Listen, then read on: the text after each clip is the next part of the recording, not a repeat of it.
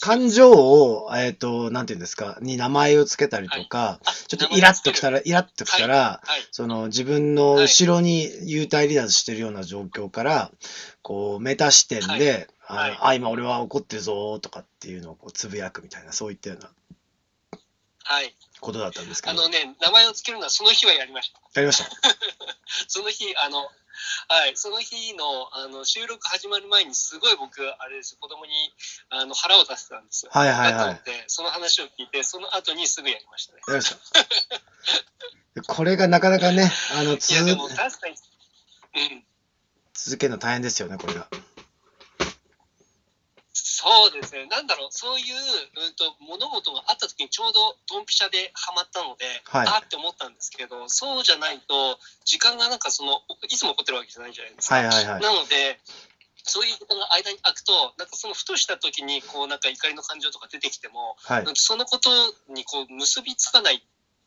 かったから多分出てこなかったんでしょうね。ああ、なるほど。そんなに怒ってないのもあるかもしれない。確かに。だうん基本的に大体ね、外部化した方がいい、外部化っていうか、その、メタ視点で見た方がいい時って、怒りとか不安とか、そういう結構ネガティブな時が多いですよね。うん。うんうんうん。なるほど。あ、確かにそうですね。うん。でも多分ね、これができるようになると、やっぱり我々もすごいステージアップできるらしいんですよ。だそうするとなるほど。そうそう。はい。それがある意味、その、例えば今言われている、その、まあ、なんていうんですか、あの、いろんな新しいタイプの、そういう人間になんか覚醒するっていう、そういったことらしいですよね。その人の中の、その一つの大きな条件らしいですね。この自分の感情をメタ視点で見れるっていう。だからそうすると、どんな人が来ても、なんかイラッとしたりとか、嫌だな、はい。とかいうのじゃなくえて、えこの人にはこの人の多分理由があるに違いないって言って、こう、いろんな視点でこう、その人のことを見てあげられて、その結果として彼が、あの、今こういう、ちょっと自分にとってはなんかあんまり嫌な行動をとってるのかなみたいなことが言えるらしいですよね。なるほどですね。じゃあ、あれですね。僕の奥さんは僕のステージを上げようと思って、こう、いろいろイラつかせてくれてるんですね。えーだからそういうふうに考えられると、多分、あの、すごくいいと思うんですね。僕もたまになんでこんなこと。思うんだけど、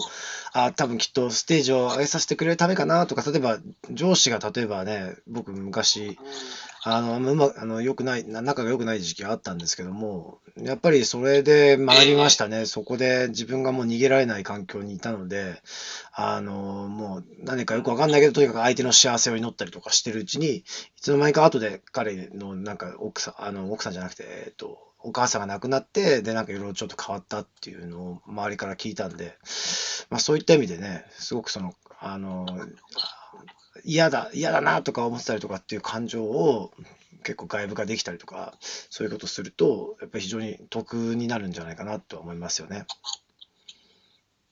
なるほどです。今回も最後まで聞いてもらいありがとうございました。チャンネルの説明ページの方に僕がどんな人間なのかわかる2分ほどの簡易プロフィールのリンクを貼っています。また、音声配信についてやセルフプロデュースについての有料セミナーの講義が無料でもらえる LINE のリンクもあります。そして私のプロデュースしている書籍や SNS のリンクも置いてあります。インターネットを通じた出会い、すなわちネット縁が僕自身の人生を大きく変えたので、この出会いがあなたの人生を変える良いものになることを願っています。ではまた次の放送で会いましょう。